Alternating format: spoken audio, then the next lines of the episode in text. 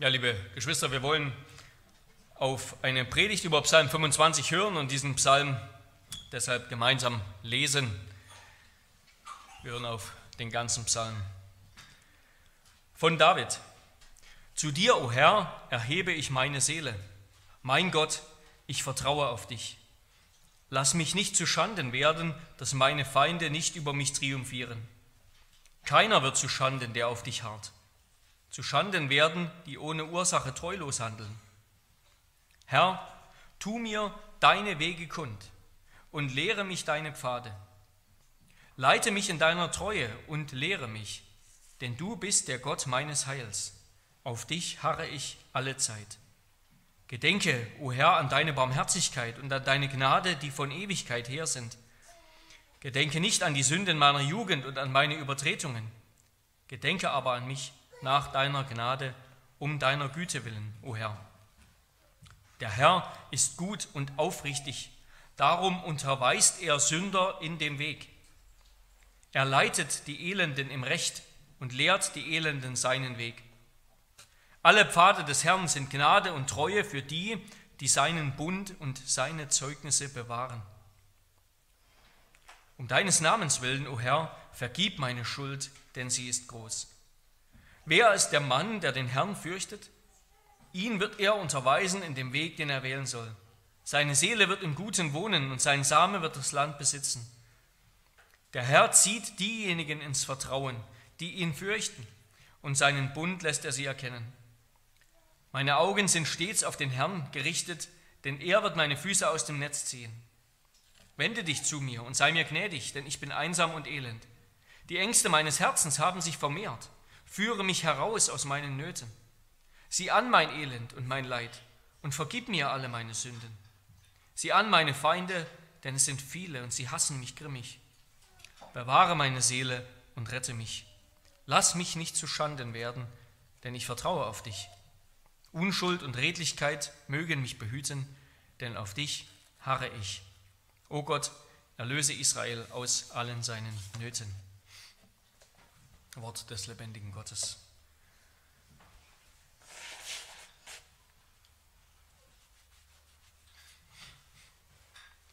Ja, liebe Brüder und Schwestern in unserem Herrn Jesus Christus, eine Beziehung mit jemandem aufzubauen, das könnte man vergleichen mit dem Bau einer Straße durch einen dichten Wald. Wenn man jemanden kennenlernt, dann sind die ersten Gespräche, bildlich gesprochen, ein vorsichtiges, langsames, bisweilen mühevolles Vortasten. Erst einmal gibt man nicht viel von sich preis und erfährt auch nicht so viel persönlich von dem anderen. Man lernt sich erst Stück für Stück besser kennen. Und je mehr man sich kennenlernt, desto mehr werden aus den Trampelpfaden dann begehbare Wege. Und irgendwann wird daraus eine fein geteerte deutsche Autobahn. Und das Gleiche geschieht natürlich auch in die andere Richtung. Ja, je weniger man die Straße benutzt, desto mehr wuchert sie zu und irgendwann hat sie die Natur wieder ganz verschlungen. Und so läuft es mit den Beziehungen, die wir miteinander führen. Je öfter wir sie pflegen, desto besser, tiefer werden sie in der Regel. Und so ist es auch mit der Beziehung, die wir mit Gott führen. Beziehung wird durch regelmäßige Gemeinschaft gepflegt bzw. gelebt. Gemeinschaft, was heißt das? Das heißt, dass wir beisammen sind und uns einander mitteilen. Etwas von uns mit dem anderen teilen und etwas von ihm empfangen und mittragen. Das heißt Gemeinschaft, ja, einander, sich einander mitteilen, während man zusammen ist. Und wo wir uns so miteinander teilen, was uns innerlich bewegt, da verwöhnen wir uns für gewöhnlich auch äußerlich. Ja? Das geschieht also häufig bei Speis und Trank in geselliger Runde. Und zwar nicht nur einmal, sondern immer wieder. Ja, Kommunikation funktioniert nicht so, dass wir einmal mit jemandem das perfekte Gespräch führen und dann können wir für den Rest der Zeit darauf verzichten, auf die Unterhaltung, sondern das funktioniert so, dass wir uns immer wieder aufs Neue mitteilen und die Gemeinschaft suchen. Und dabei kommt es nicht so sehr darauf an, dass wir uns alles merken, worüber man mit jemandem gesprochen hat. Ja, das geht euch ja sicherlich auch so. Wie viele gute Runden hatte man schon, Gesprächsrunden, wo man am Ende vielleicht nach einer Woche oder schon nach ein, zwei Tagen nicht mehr weiß, worum ging es denn eigentlich. Aber durch Erinnerung kann man das Gespräch und die Gemeinschaft nicht verewigen. Das mag einen gewissen Wert haben, aber das Eigentliche von Beziehung, das können wir nicht verewigen. Es besteht eben gerade darin, dass es im Moment gelebt wird, im Beisammensein, im Moment des einander Mitteilens. Eine gute Beziehung, die lebt also vom regelmäßigen, intensiven, persönlichen und geselligen Kontakt, Austausch und Mitteilung. Ja, eine gute Beziehung lebt vom regelmäßigen, intensiven, persönlichen, geselligen Kontakt, Austausch und Mitteilung. Und das ist, das ist ein Wert an sich, ja, das ist ein Wert, den wir suchen, den wir suchen, weil Gott uns gemacht hat mit dem Ziel, Gemeinschaft zu haben. Das ist, könnte man vielleicht mit einem Wort sagen, das ist der Sinn und Zweck von Schöpfung. Und das muss auch der Sinn und Zweck von Schöpfung sein, weil es etwas ist, was Gott sich nicht erst ausdenken musste oder was Gott erst gemacht hat, sondern weil das ist, was Gott selbst ist in sich. Gemeinschaft des dreieinigen Gottes, Gemeinschaft von Vater, Sohn und Geist. Und das gilt auch für Gebet. Gebet, also die regelmäßige, persönliche, beglückende Begegnung mit dem Vater, vermittelt durch den Sohn Jesus Christus, getragen und belebt vom Heiligen Geist. Das ist es, was wir suchen, wenn wir beten. Die regelmäßige, persönliche, beglückende Begegnung mit dem Vater, vermittelt durch den Sohn Jesus Christus, getragen und belebt vom Heiligen Geist. Und ich will gemeinsam, oder wir wollen gemeinsam diesen Psalm studieren, um aus Davids Worten, die auch Jesus Christus zu seinen eigenen gemacht hat, vom Heiligen Geist zu lernen, wie wir wieder in eine erfrischte, vertiefte, belebte, korrigierte Beziehung, Gebetsbeziehung mit Gott kommen können. Wie Gebet unsere Beziehung mit Gott weiter fördert und vertieft. Und zwar eben anhand der drei Punkte, die da auch im Faltblatt stehen. Erhebe deine Seele zum Herrn in beharrlichem Vertrauen. Zweitens, bitte ihn, dich zu unterweisen, um ihn besser kennenzulernen. Und drittens, lass dir von ihm den Weg der Gottesfurcht weisen. Erstens also, erhebe deine Seele im beharrlichem Vertrauen oder zum Herrn in beharrlichem Vertrauen. So beginnt David diesen Psalm. Zu dir, o oh Herr, erhebe ich meine Seele. Beten heißt, meine Seele zum Herrn erheben. Das heißt, dass ich die persönliche Gegenwart Gottes suche. Das Angesicht des Herrn, wie es immer wieder heißt in dem Psalm. Sein Gesicht sein, eben ihn persönlich suchen, weil uns nach ihm verlangt. Das steckt auch da drin. Ich erhebe meine Seele, das ist ein Ausdruck meiner Sehnsucht nach Gott. Und das ist eine Begegnung, die mich ganz, die unsere ganze Persönlichkeit einnimmt. Unser Denken, unsere Emotionen, unsere Wünsche bis tief hinein in die Seele. Ja, niemand ist dem Menschen so nah wie der Schöpfer, der uns gemacht hat, der uns in seinem Bild gemacht hat. Er hat jeden von uns, hat jeden von uns erstaunlich und wunderbar gemacht. Wir sind so gemacht, dass wir mit Gott eine unendlich viel tiefere Beziehung führen können und führen sollen, als mit unseren besten Freunden, Ehepartnern und so weiter. Erst die Beziehung mit dem ewigen Gott, in dem wir leben, weben und sind, macht uns heil, macht uns innerlich ausgeglichen, führt dazu, dass wir die anderen Beziehungen nicht vergötzen, nicht zu viel Gewicht an die anderen Beziehungen hängen. Wir sind so gemacht, dass wir mit Gott eine viel tiefere Beziehung führen können und sollen als mit allen anderen Menschen. Und diese Beziehung, die beginnt Natürlich mit Gottes Initiative. Ja, sie beginnt mit seinem Wort, damit, dass er den Menschen geschaffen hat und ihn angesprochen hat. Und Gebet ist unsere Antwort auf Gottes Wort, das uns einlädt. Psalm 27, Vers 8. Mein Herz hält dir vor, dein Wort sucht mein Angesicht. Dein Angesicht, Herr, suche ich. Das ist ein schöner Eingangsvers für jedes Gebet. Mein Herz hält dir vor, dein Wort sucht mein Angesicht. Dein Angesicht, Herr, suche ich. Im Gegensatz zu denen, die Gott nicht kennen und deshalb überall, hier und da, nach Halt, nach Gewissheit, nach Ruhe, nach Frieden suchen, richten wir unsere Zuversicht und Hoffnung auf Gott, ganz auf Gott.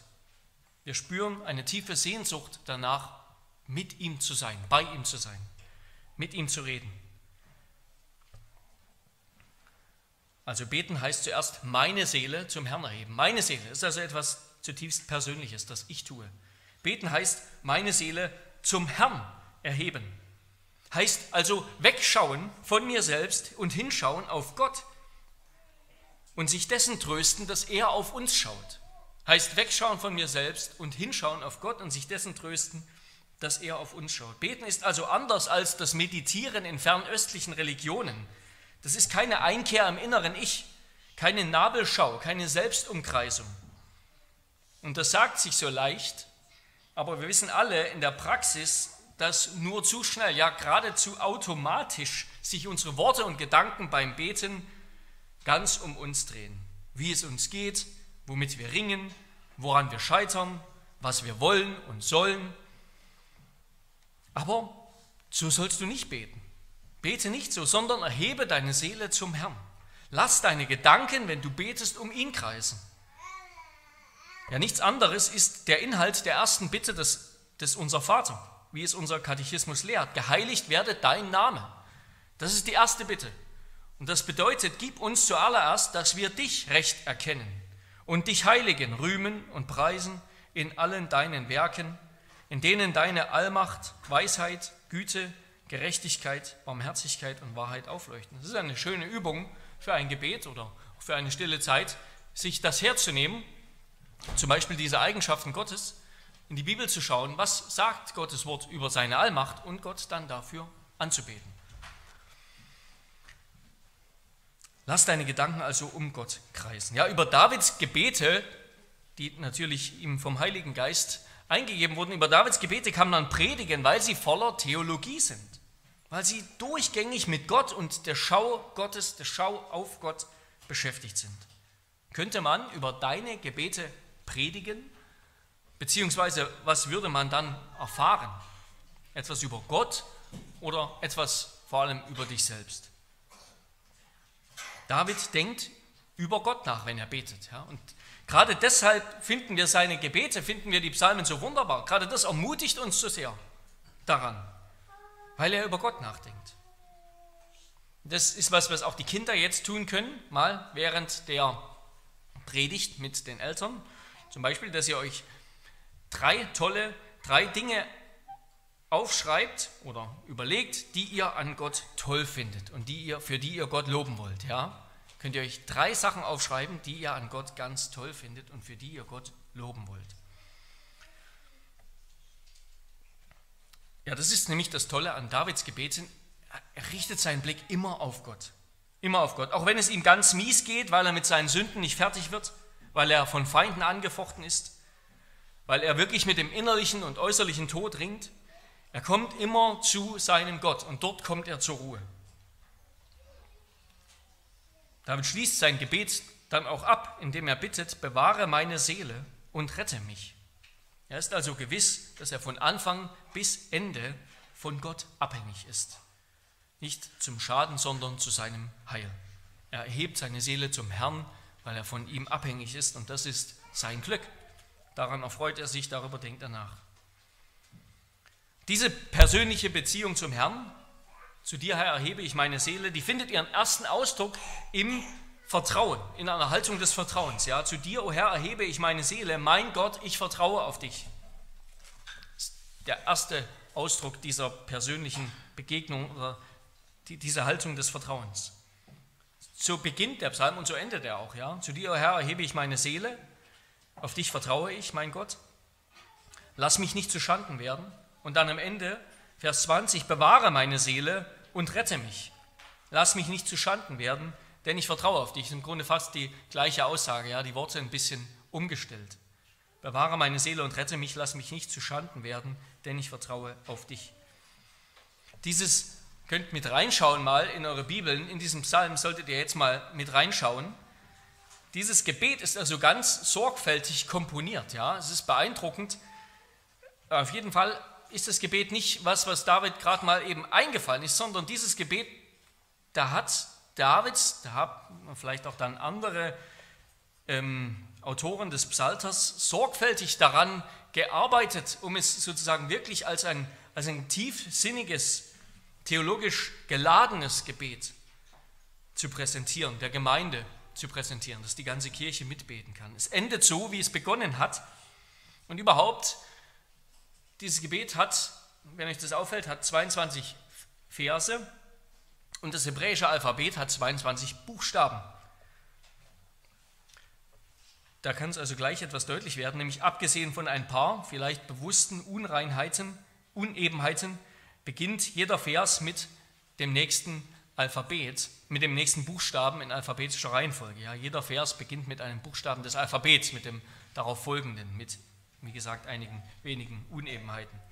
Und das unterstreicht insgesamt noch einmal die, die chiastische Chiastische Chiastisch heißt also X, ist im Griechischen der Buchstabe X, ist also eine Struktur wie ein X, ja, dieser Psalm. Das heißt, der, der Höhepunkt steht in der Mitte. Ja. Der, die Mitte bildet den Höhepunkt. Das, ist, das haben wir öfter in den Psalmen, das ist nicht immer direkt der Vers in der Mitte, manchmal ist es irgendwie ja, drei, einer von, von drei, vier Versen in der Mitte. Aber hier ist es sogar direkt der Vers in der Mitte. Vers 11. Und ja, das heißt, dieses Gebet, da wurde sorgfältig drüber nachgedacht. Diese chiastische Struktur, die, die, die macht auch, die, die unterstützt den Inhalt, die unterstützt den Inhalt, denn inhaltlich ist dieser Psalm nicht so wie viele andere, dass er mit Sorgen beginnt. Ja, David bekennt Gott seine Sorgen, seine Nöte, er bittet Gott und er endet dann mit Freude, mit Dankbarkeit, weil sich das Problem für ihn gelöst hat. Ja, so ist das hier in diesem Psalm nicht. Denn auch nach dem Mittelpunkt, nach Vers 11, geht es wieder weiter mit Klagen, mit Sorgen, mit Mühen. Und die Verse 1 bis 3, 20 bis 21 sind sich sehr ähnlich, die Wortwahl. Es wird hier gerade eben deutlich, Gebet, Gottvertrauen, das ist keine einmalige Sache, wie wir vorhin gerade über Kommunikation gesagt haben. Ja, das auch endet eben nicht jedes Gebet mit dem Gefühl von Entlastung und Lösung. Jetzt habe ich gebetet, jetzt ist alles fertig. Das ist im Grunde ganz realistisch, wie auch unsere Gebete nicht immer eine gefühlte Entlastung und Lösung bringen. Ja, die Sorgen, die Sünden, die Feinde, die Nöte von David, die sind am Ende immer noch da. Aber jetzt hat David sie Gott geklagt. Jetzt hat er Vergebung empfangen. Jetzt hat er sich ganz auf ihn ausgerichtet und ist sich gewiss, wurde aufs Neue vergewissert, dass sein Leben in Gott ruht. Dass Gott sein Leben hält, egal wie unruhig es auch ist. Die Sorgen, die Sünden, die Feinde, die sind noch da, aber David weiß, der Herr ist sein Helfer. Auf ihn vertraut er felsenfest. Unser Vertrauen, unsere Hoffnung auf den Herrn, das sind die Flügel, mit denen wir uns über diese Welt emporschwingen. Unser Vertrauen, unsere Hoffnung sind die Flügel, mit denen wir uns über diese Welt emporschwingen und ihre Sorgen und Sünden und Lasten emporschwingen. So hat David das, so hat Calvin das gesagt. Jedoch sind wir als Christen auch nicht eben, wie wir das hier sehen, wir sind nicht herausgehoben aus den finsteren Tälern, aus den grausigen Gruben, von den Lasten, Sorgen und Anfechtungen und Bedrängnissen, von den Kämpfen und Sünden dieser Weltzeit. Und deshalb muss Gottvertrauen, alles Gottvertrauen befestigt sein durch Beharrlichkeit. Ja? Alles Gottvertrauen muss befestigt sein durch Beharrlichkeit. Keiner wird zu Schanden, der auf dich harrt. Beharrlichkeit, das ist sozusagen wie die Panzerung, das ist der Harnisch, die unser Gottvertrauen unbeirrbar und ausdauernd machen, die sozusagen das Vertrauen dauerhaft machen, zu einem standhaften Vertrauen. Vertrauen kleidet sich in Beharrlichkeit, in es ist ein beharrender Glaube, einer, der gegen Widerstände aushält, eine Hoffnung, die abwarten kann, von der David hier spricht, die er hat. Das Warten und die, die Widerstände, die werden am Anfang von Psalm 25 nur angedeutet. Er spricht von seinen Feinden in Vers 2. Er spricht von dem, das, davon, dass Gott seiner Sünde nicht gedenken möge. Aber es wird dann im Verlauf und vor allem in der zweiten Hälfte des Psalms immer deutlicher. Das sind Feinde. Sie hassen ihn grimmig. Und das sind seine, die Ängste seines Herzens und seine Sünden. Da ist Widerstand. Da ist Warten. Da ist etwas, was sein Vertrauen auf Gott anstrengend macht, belastend macht, belastet. Ja, nicht nur David, sondern auch der größere David, Jesus Christus, der kannte die Momente, in denen Gott sein Angesicht vor uns verbirgt, sich stellt, als ob er sich gar nicht um uns kümmert. Warum macht Gott denn nicht, dass das, was mich belastet, aufhört? Jeder von uns trägt Sehnsüchte nach einem erfüllten Leben mit sich herum. Wir wollen auch die Sünde loswerden. Die Sünde, die uns so leicht umstrickt. Wir wollen sie besser bekämpfen. Da ist so viel Unrecht in dieser Welt. Und denken wir nur an das himmelschreiende Unrecht des Kreuzes.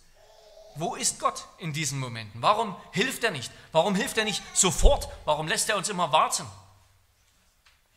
Ja, um das auszuhalten, dass Gott warten lässt, dass Gott die Widerstände nicht immer sofort wegnimmt, brauchen wir Beharrlichkeit. Und auch David fiel es nicht leicht, in diesem Glauben, in seinem Glauben, in seinem Gottvertrauen auszuhalten. Er klagt über Anfeindungen von außen, über Anfeindungen von außen und über Versuchungen von innen. Ja? Auch das, was uns beschäftigt. In den Versen 16 bis 18. Wende dich zu mir und sei mir gnädig, denn ich bin einsam und elend. Die Ängste meines Herzens haben sich vermehrt. Führe mich heraus aus meinen Nöten. Sieh an mein Elend und Leid und vergib mir alle meine Sünden. Sieh an meine Feinde, denn es sind viele und sie hassen mich grimmig. Anfechtungen, Anfeindungen von außen und Versuchungen von innen. Aber wie hat David darauf reagiert? Hat er einfach den ganzen Bettel hingeworfen? Nein, er sagt, er richtet seine Augen stets auf den Herrn, Vers 15. Er harrt alle Zeit auf den Gott, der ihm hilft, Vers 5. Denn das war ja auch seine Erfahrung dann, wenn du im Vertrauen auf den Herrn, auf den Retter deiner Seele, Vers 2 und Vers 20, wenn du durchhältst, wenn du ausharrst, wenn du nicht ablässt zu vertrauen und ihn immer wieder aufzusuchen im Gebet, dann wirst du erfahren, dass eben der Herr, dass er der Herr ist, der nicht zu Schanden werden lässt, die auf ihn harren. Er lässt nicht zu Schanden werden, die auf ihn harren.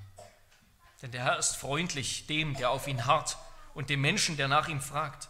Es ist ein köstlich Ding, sagt der Prophet Jeremia in seinem Klagen. Es ist ein köstlich Ding, geduldig sein und auf die Hilfe des Herrn hoffen, sich im Warten an der Vorfreude der Erfüllung zu erfreuen. Denn er enttäuscht niemals. Er enttäuscht niemals. damit kommen wir zum zweiten Punkt. Zum zweiten Punkt, bitte ihn, dich zu unterweisen, um ihn besser kennenzulernen bitte ihn, dich zu unterweisen, um ihn besser kennenzulernen. Immer wieder ist in diesem Psalm von Gottes Weg oder Pfad die Rede. Und von diesem Weg und Pfad, in dem Gott den Beter unterweisen möge, den er ihm lehren, ihm kundtun soll. Es gibt ungefähr 50 Verse in den Psalmen, wo Gott als ein Lehrer erscheint, also als jemand, der belehrt. Und sechs davon hier im Psalm 25, das ist also die, die zweithäufigste Anzahl von Lehrversen nach Psalm 119. Und wir finden das, könnt ihr auch nochmal mit reinschauen, in den Versen 4 bis 5, 8 bis 9, Vers 10 geht es auch um den Weg und Vers 12. Wenn wir genau hinschauen, dann merken wir, das Thema des Weges und des Pfades und des Lehrens, das Gott lehrt, das geht Hand in Hand. Das geht gemeinsam. David bittet Gott, ihm den Weg zu weisen. Gott ist sein Lehrer. Ja, ich lese das nochmal, Verse 4 bis 5, 8 bis 10 und Vers 12. Herr, tu mir kund deine Wege und lehre mich deine Pfade. Leite mich in deiner Treue und lehre mich, denn du bist der Gott meines Heils, auf dich harre ich alle Zeit. Der Herr ist gut und aufrichtig, darum unterweist er Sünder in dem Weg. Er leitet die Elenden im Recht und lehrt die Elenden seinen Weg. Alle Pfade des Herrn sind Gnade und Treue für die, die seinen Bund und seine Zeugnisse bewahren. Wer ist der Mann, der den Herrn fürchtet? Ihn wird er unterweisen in dem Weg, den er wählen soll. Ja, was ist dieser Weg, worin der Beter unterwiesen werden möchte? Es gibt drei verschiedene Inhalte von Weg oder Verwendungen des Begriffes Weg in den Psalmen, auch im Alten Testament. Erstens, nämlich, dass Gott sein Volk, dass Gott den Sünder lehrt, wie sie ihm gehorchen sollen, ja, wie sie ein Leben führen sollen nach dem Gesetz Gottes. Zum Beispiel Deuteronomium 5, 5. Mose 5, Vers 32. So gebt nun Acht, dass ihr tut, wie der Herr euer Gott euch geboten hat. Und weicht nicht davon ab, weder zur rechten noch zur linken, sondern wandelt in allen Wegen, die euch der Herr, euer Gott, geboten, habt, geboten hat. Also der Weg hier als etwas, was Gott gebietet, wie wir nach dem Gesetz, nach dem Willen Gottes leben können, worin er uns unterweist, wie er uns unterweist, ihm zu gehorchen. So auch Psalm 119, Vers 33, lehre mich, Herr, den Weg deiner Anweisungen, dass ich ihn einhalte bis ans Ende. Zweitens, Weg kann auch bedeuten, dass Gott die Gottesfürchtigen lehrt, Weisheit lehrt und ihnen seine Führung gewährt, damit sie den richtigen, den guten, den erfüllten Lebensweg einschlagen. Ja, das ist das Thema der Sprüche in der Weisheitsliteratur. Ja. Der weise Vater spricht zu seinem Sohn, Sprüche 4, Vers 11, ich will dich den Weg der Weisheit lehren. Es geht da nicht um, mehr um Sünder, die sozusagen lernen sollen, wie sie im Gehorsam wandeln, sondern es geht um die Gläubigen, wie sie lernen sollen, in Weisheit zu leben, ein erfülltes, gutes Leben zu führen. Ich will dich den Weg der Weisheit lehren dich leiten auf gerader Bahn. Und drittens, Weg kann auch bedeuten, dass Gott Sünder oder sein Volk über seinen eigenen Charakter belehrt, indem er in ihr Leben eingreift. Indem Gott also in ihr Leben eingreift, zeigt Gott Sündern, wer er ist, wie er ist. Psalm 77, Vers 14, O Gott, dein Weg ist heilig. Wer ist ein so großer Gott wie du, wie du, o oh Gott? Psalm 103, Vers 7, er hat, Gott hat seine Wege Mose wissen lassen, die Kinder Israels seine Taten. Ja? Also Wege und Taten ist hier parallel. Seine Wege, das sind seine Taten. Und genau um dieses dritte Verständnis von Weg geht es hier in den Versen 4 bis 10. In Vers 12 bis 14 geht es dann um das zweite Verständnis von Weg als ein Lebensweg, den wir in Weisheit unter der Führung des Herrn gehen. Woran mache ich das fest, um das also nochmal zu erklären? Vor allem an Vers 10. Vers 4, Vers 4 lautet, Herr, tu mir deine Wege kund und lehre mich deine Pfade.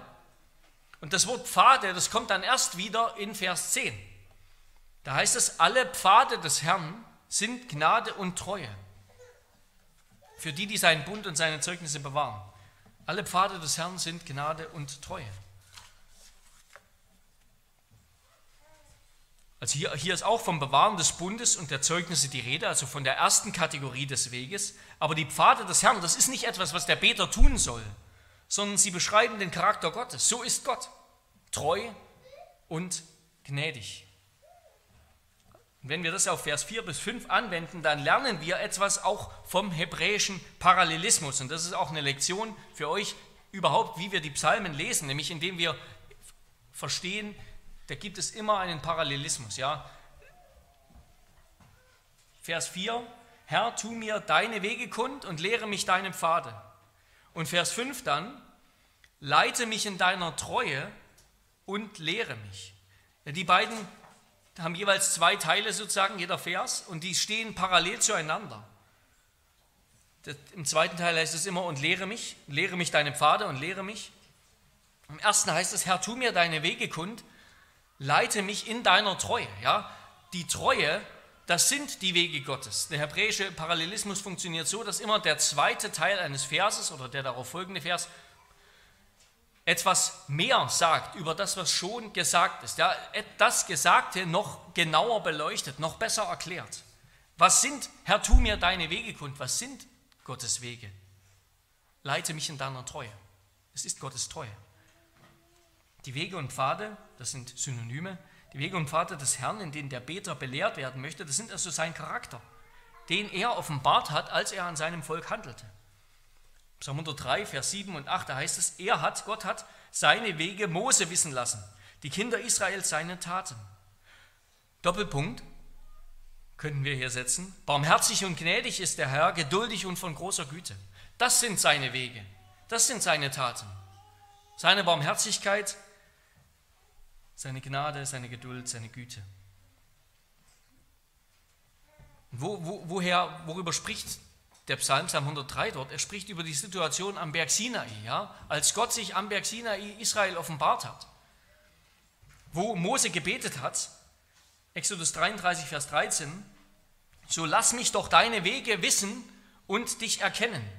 Lass mich doch deine Wege wissen und dich erkennen. Und was Mose wollte, war ja, er wollte Gott sehen. Er wollte Gott selbst sehen. Und dann zeigt sich der Herr Mose, er zeigt ihm seine Wege. Kapitel 34, Vers 6 und 7. Und der Herr ging vor seinem Angesicht vorüber und rief, der Herr, der Herr, der starke Gott, der barmherzig und gnädig ist, langsam zum Zorn und von großer Gnade und Treue, der tausenden Gnade bewahrt und Schuld, Übertretung und Sünde vergibt, aber keineswegs ungestraft lässt, sondern die Schuld der Väter heimsucht an Kindern und Kindeskindern bis in das dritte und vierte Glied. David bittet Gott also darum, dass er als der Bundesgott Abrahams und Israels in seinem Leben jetzt wieder so handeln möge, wie er bereits früher sich in der Geschichte Israels offenbart hat. Lass mich dich so erkennen, wie du dich Mose und Israel zu erkennen gegeben hast. Und das nicht nur im Sinne von, dass David das wissen möchte, ja, er möchte danach eine Dogmatik darüber schreiben. Nicht nur, dass er etwas über Gott wissen möchte, sondern er möchte in seinem eigenen Leben den Gott erfahren, der sich Israel am Berg Sinai offenbart hat. Und warum ist das wichtig? Das passt eben direkt in den Kontext. Ja, danach geht es weiter mit, gedenke nicht an meine Sünden. Gedenke nicht an die Sünden meiner Jugend, an meine Vergehen, gedenke aber mich nach deiner Gnade. Denn was, was ist dort am Berg Sinai passiert? Ja, dort, als Mose oben war, als Gott sich Mose gezeigt hat, hat unten das Volk Israel, hat unten das Volk Israel das goldene Kalb aufgerichtet, Götzendienst begangen, ist in Sünde gefallen. Und dann hat Gott sie verworfen, hat Gott Schluss gemacht damit.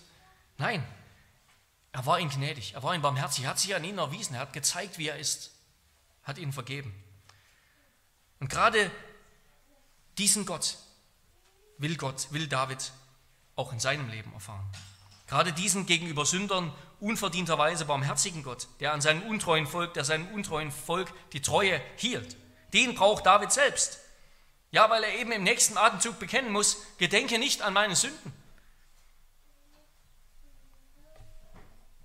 die mich schon früher und jetzt noch immer begleiten und plagen.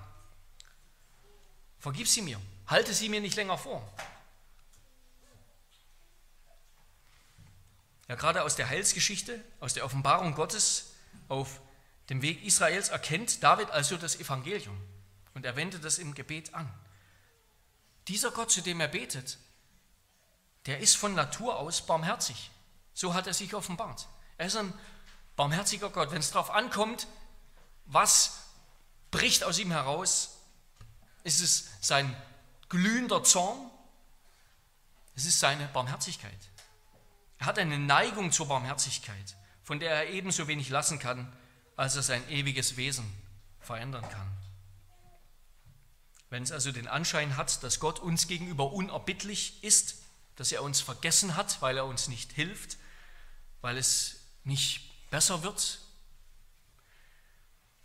dann sollen wir uns daran erinnern, dass er ja von Ewigkeit her der Barmherzige und Gnädige ist. Er hat sich nicht geändert. Er hat seine Gnade und Barmherzigkeit uns gegenüber nicht vergessen. Er hat uns nicht vergessen.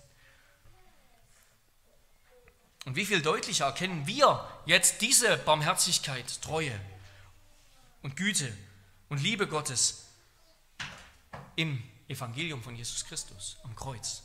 David hat sie schon erkannt Mose hat sie erkannt, als Gott sich ihm offenbart hat. Und jetzt hat Gott sie noch viel deutlicher offenbart, hat noch viel deutlicher gemacht, was bricht aus ihm heraus angesichts von Sünde und Not und Plage und Leid. Ist es ein glühender Zorn? Nein, ist es nicht.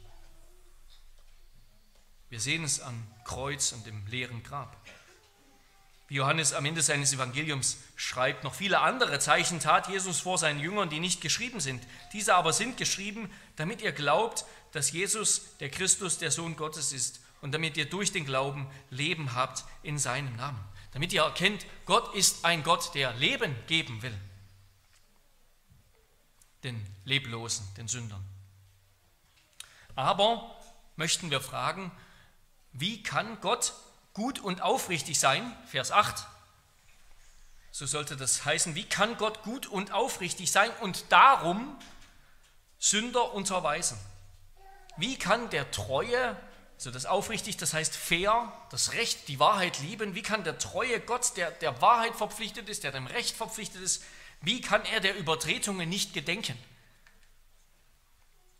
Ja, weil er Recht und Gerechtigkeit nicht auf eine Weise, sein Recht und seine Gerechtigkeit nicht auf eine Weise benutzt, auf eine hartherzige, ganz eigensinnige Weise, dass er damit herauskehrt, ich bin gerecht, ihr aber seid ungerecht, also das Schwert auf euch. Er macht seine Gerechtigkeit nicht einfach zu einem absoluten Standard, der zur Waffe wird, weil ja doch kein Sünder dem genügt, sondern er gebraucht sie, um uns zu erhöhen. Gottes Gerechtigkeit, das ist, wird hier deutlich nicht etwas, an dem unser Leben, an das unser Leben ranprallt und daran zerschellt, weil es ein absoluter Maßstab ist. Es ist ein absoluter Maßstab, aber Gott macht mehr aus seiner Gerechtigkeit. Ja, aber viele denken so über Gott. Ja, der, der Sünder, der denkt so über Gott, dass er sich nur derer annimmt, die es würdig sind. Gott hat nur Gemeinschaft mit denen, die seiner würdig sind, weil wir ja auch so sind. Ja? Wir haben nur Gemeinschaft mit denen, die wir für unserer würdig erachten. Aber das ist ein falsches Bild von Gott. Denn hier lesen wir und am Kreuz sehen wir, wie er seine Aufrichtigkeit und Güte darin erweist, dass er Sünder zur Buße leitet. Er lässt den Sünder nicht nur so und sagt ihm, du bist ungerecht, du verdienst das Gericht, sondern er macht ihn gerecht. Er leitet ihn zur Buße und zur Aufrichtigkeit und zieht, er zieht ihn zur Bundestreue. Ja, erstaunlicherweise heißt es in Vers 11, um deines Namens willen, Herr, vergib meine Schuld, denn sie ist groß. Ja, ist uns das mal aufgefallen, denn sie ist groß, macht eigentlich gar keinen Sinn. Ja? uns würde eher das Gegenteil einleuchten. Vergib mir, denn es war ja nicht so schlimm, war ja nur eine Bagatelle. Aber wer ehrlich ist, der muss eingestehen, meine Schuld ist so groß, dass eben nur allein Gott, nur Gott allein sie vergeben kann. Und dieses Wort für vergeben hier, das hat im Hebräischen, wie, ähnlich wie das Wort für schöpfen, für erschaffen, nur Gott als Subjekt. Ja? Nur Gott ist Subjekt dieses Vergebens. Nur Gott kann so vergeben. Nur Gott kann die Last und Schuldigkeit von Menschen aufheben, auflösen. Die Schuldigkeit, die da ist wegen unserer Vergehen gegenüber seinem Willen, gegenüber ihm. Gott macht seine Gerechtigkeit nicht zu einem absoluten Maßstab, an den wir prallen und zerschellen, sondern er nimmt sie und er schenkt sie uns. Es ist die Gerechtigkeit, die wir von Gott haben in Jesus Christus. Das ist das Evangelium, die, die Rechtfertigung, die Gerechtigkeit Gottes, die er uns schenkt. Philipper 3, Vers 9. Er hebt uns aus der Verdammnis auf, er stellt uns auf den festen Grund des Heils. Wenn wir also auch vor Gott fliehen mögen, wenn wir ihn hassen mögen, dann sollen wir doch tief, weil wir, weil wir tief in unserem Herzen wissen, dass wir ihm etwas schuldig sind, dann sollen wir eben wissen, er ist nicht der Gott, der uns verfolgt, um uns dann zu erschlagen, sondern der uns folgt, weil er uns vergeben will. Das ist Gottes Wesen, wie es aufbricht. Das heißt eben nicht, dass Gott nicht auch gerecht ist, dass Gott nicht auch das Gericht übt. Das heißt das, das sagt er ganz deutlich gegenüber Mose. Die Sünde bleibt nicht ungestraft am Ende. Aber was aus ihm sozusagen herausbricht, als wäre er sich offenbart, das ist seine Barmherzigkeit. Er sucht deine Nähe viel mehr, als du dir vorstellen kannst. Er sucht deine Nähe viel mehr, als du dir vorstellen kannst. Und damit komme ich zum dritten Punkt.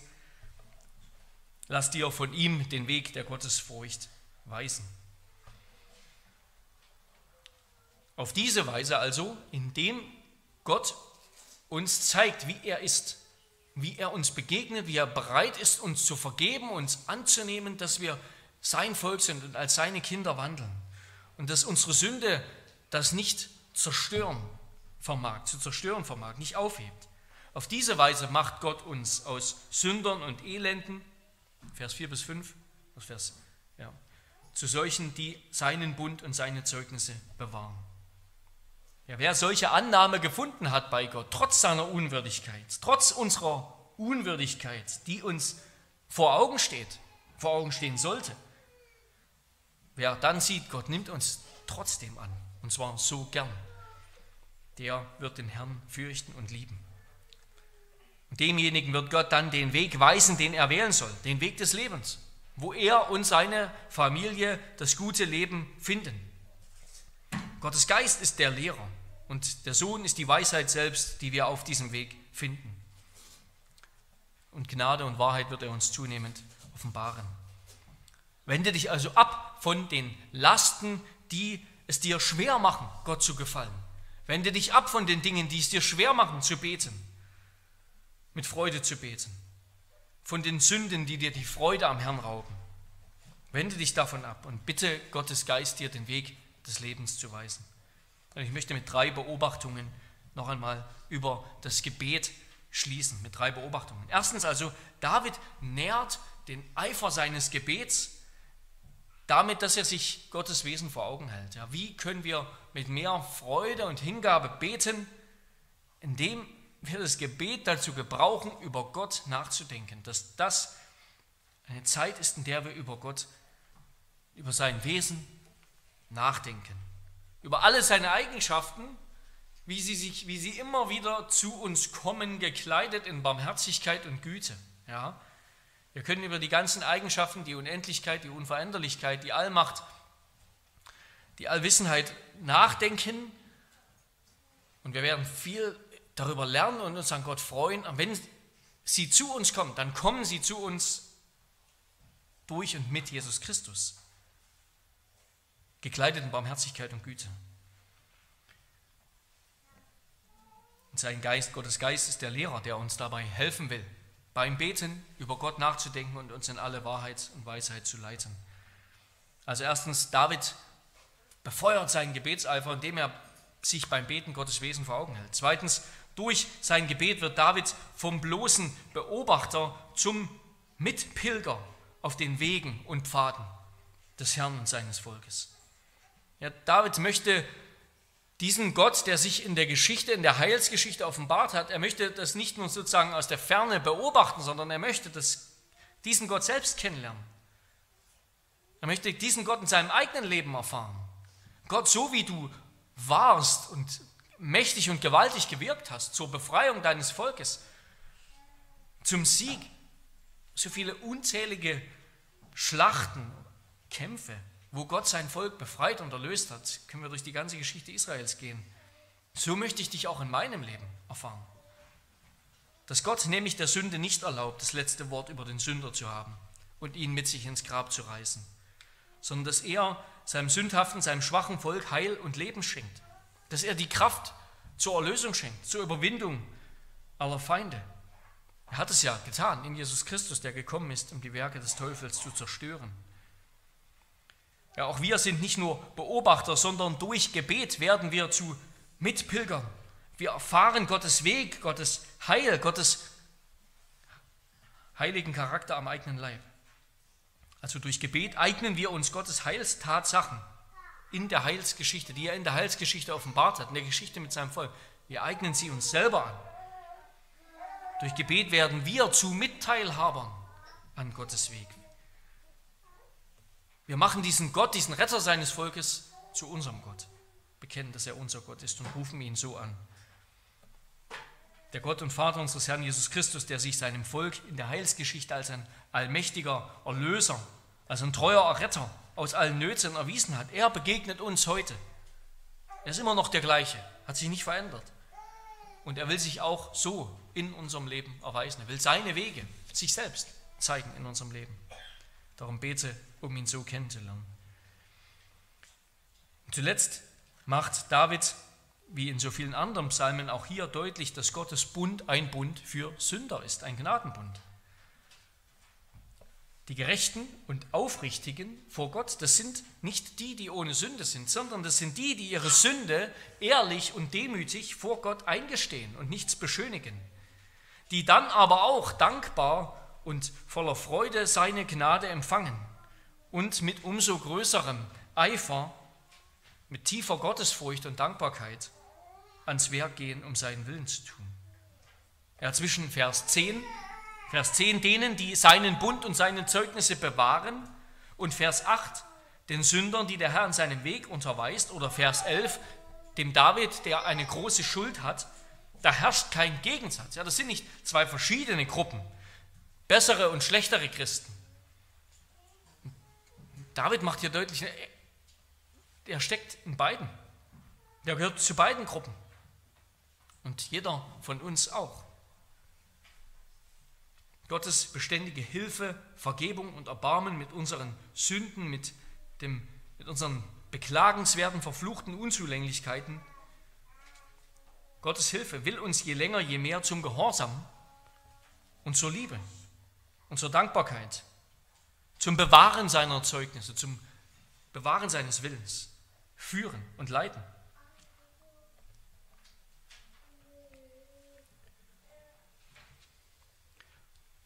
Wem seine Sünde natürlich egal ist und wer den Kampf um ein heiliges Leben nicht führt, der kann nicht mit David beten. Ja? Der gehört am Ende noch zu Gottes Feinden. Gottes Volk hingegen, das ist das weltweite Israel aus Juden und Heiden, das dem Herrn gehört, erkauft mit dem Blut seines Sohnes, geleitet durch den Geist Gottes auf dem Weg des Lebens und der Weisheit. Ein Volk, das Gott selbst retten muss und retten wird aus allen seinen Nöten. Amen. Amen. Lass uns beten.